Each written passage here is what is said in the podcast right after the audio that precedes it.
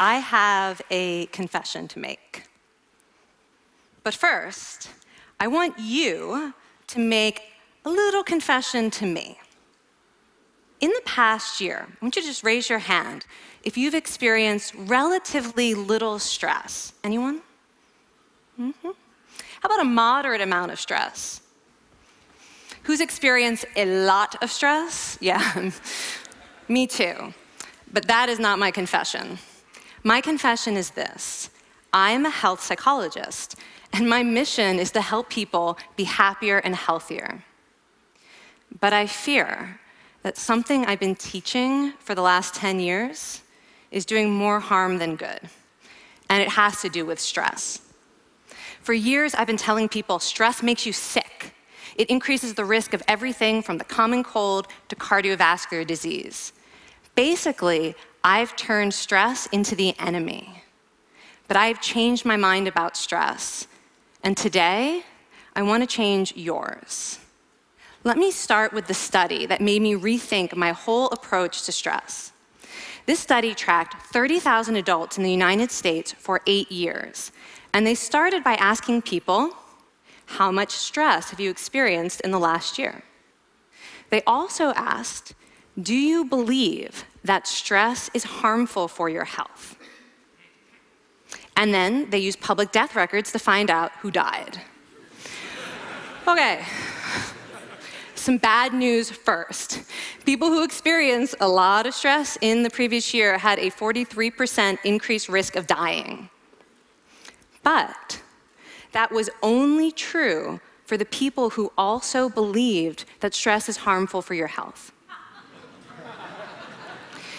People who experienced a lot of stress but did not view stress as harmful were no more likely to die. In fact, they had the lowest risk of dying of anyone in the study, including people who had relatively little stress.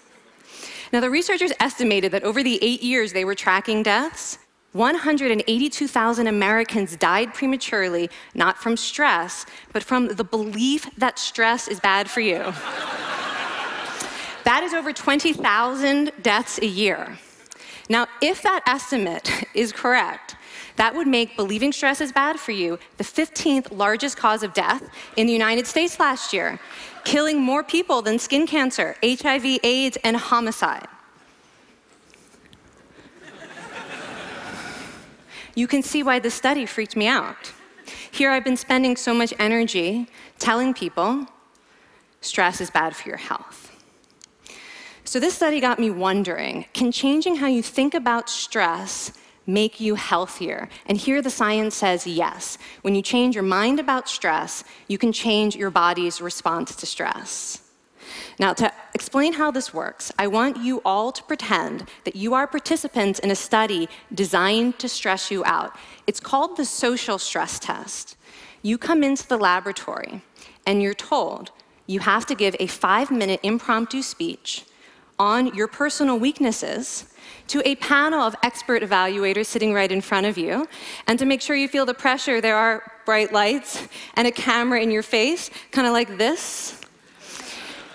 And the evaluators have been trained to give you discouraging nonverbal feedback, like this.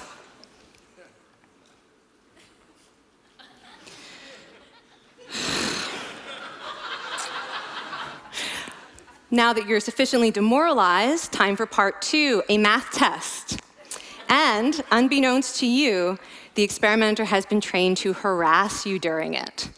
Now, we're gonna all do this together. It's gonna be fun for me. Okay.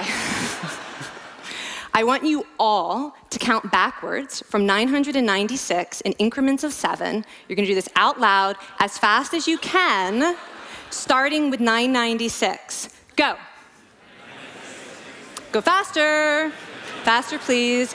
You're going too slow. Stop, stop, stop, stop. That guy made a mistake. We're gonna have to start all over again. You're not very good at this, are you? Okay, so you get the idea. Now, if you were actually in this study, you'd probably be a little stressed out. Your heart might be pounding, you might be breathing faster, maybe breaking out into a sweat. And normally we interpret these physical changes as anxiety or signs that we aren't coping very well with the pressure. But what if you viewed them instead as signs that your body was energized, was preparing you to meet this challenge? Now, that is exactly what participants were told in a study conducted at Harvard University. Before they went through the social stress test, they were taught to rethink their stress response as helpful. That pounding heart is preparing you for action. If you're breathing faster, it's no problem. It's getting more oxygen to your brain. And participants who learned to view the stress response as helpful for their performance, well, they were less stressed out, less anxious, more confident. But the most fascinating finding to me was how their physical stress response changed. Now, in a typical stress response, your heart rate goes up and your blood vessels constrict like this. And this is one of the reasons that chronic stress is sometimes associated with cardiovascular disease. It's not really healthy to be in this state all the time. But in the study, when participants viewed their stress response as helpful, their blood vessels stayed relaxed like this. Their heart was still pounding, but this is a much healthier cardiovascular profile. It actually looks a lot like what happens in moments of joy and courage. Over a lifetime of stressful experiences, this one biological change could be the difference between a stress induced heart attack at age 50 and living well into your 90s. And this is really what the new science of stress reveals that how you think about stress matters. So, my goal as a health psychologist has changed. I no longer want to get rid of your stress, I want to make you better at stress. And we just did a little intervention. If you raised your hand and said you'd had a lot of stress in the last year, we could have saved your life. Because hopefully, the next time your heart is pounding from stress, you're going to remember this talk and you're going to think to yourself, this is my body helping me rise to this challenge. And when you view stress in that way, your body believes you and your stress response becomes healthier. Now, I said, I have over a decade of demonizing stress to redeem myself from. So we are going to do one more intervention.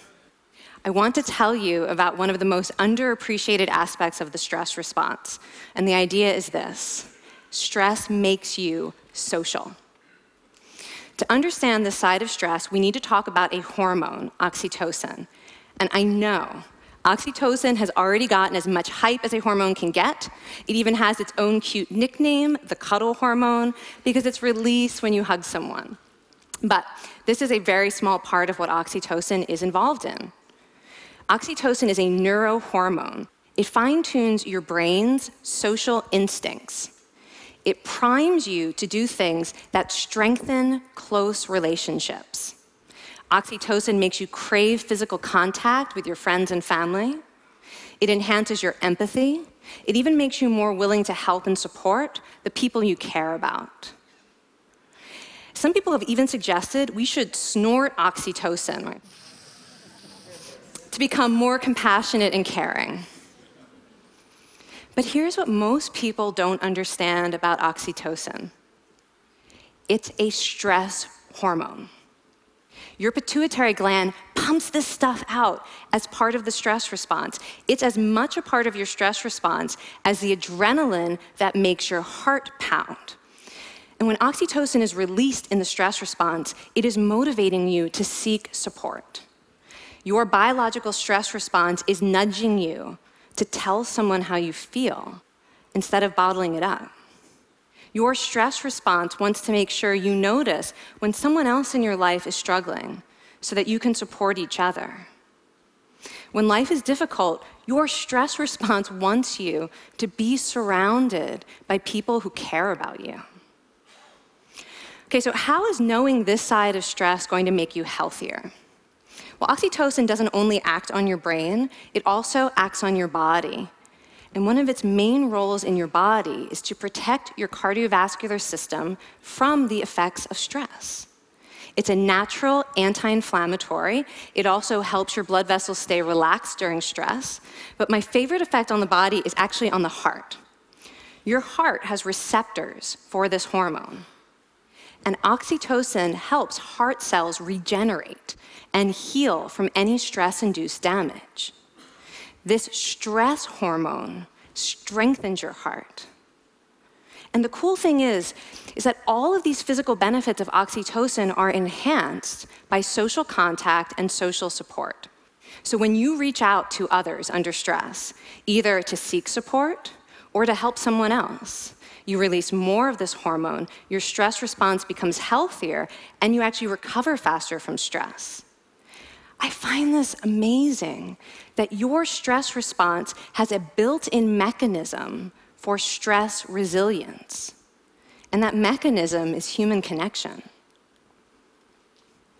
I want to finish by telling you about one more study. And listen up, because this study could also save a life. This study tracked about 1,000 adults in the United States, and they ranged in age from 34 to 93. And they started the study by asking, How much stress have you experienced in the last year? They also asked, How much time have you spent helping out friends, neighbors, people in your community? And then they used public records for the next five years to find out who died. Okay, so the bad news first. For every major stressful life experience, like financial difficulties or family crisis, that increased the risk of dying by 30%. But, and I hope you are expecting a but by now, but that wasn't true for everyone. People who spent time caring for others showed absolutely no stress related increase in dying, zero.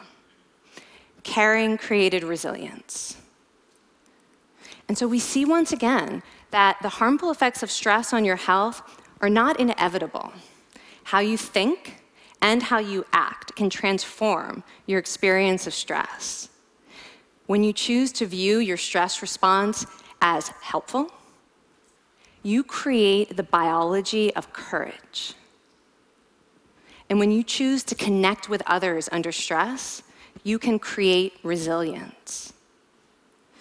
Now, I wouldn't necessarily ask for more stressful experiences in my life, but this science has given me a whole new appreciation for stress. Stress gives us access to our hearts. The compassionate heart that finds joy and meaning in connecting with others. And yes, your pounding physical heart working so hard to give you strength and energy. And when you choose to view stress in this way, you're not just getting better at stress, you're actually making a pretty profound statement. You're saying that you can trust yourself to handle life's challenges. And you're remembering that you don't have to face them alone.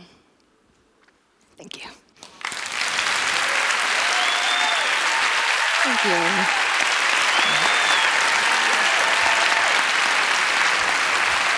I mean, this is, um, this is kind of amazing what you're telling us. It's just, it seems amazing to me that a belief about stress can make so much difference to someone's life expectancy.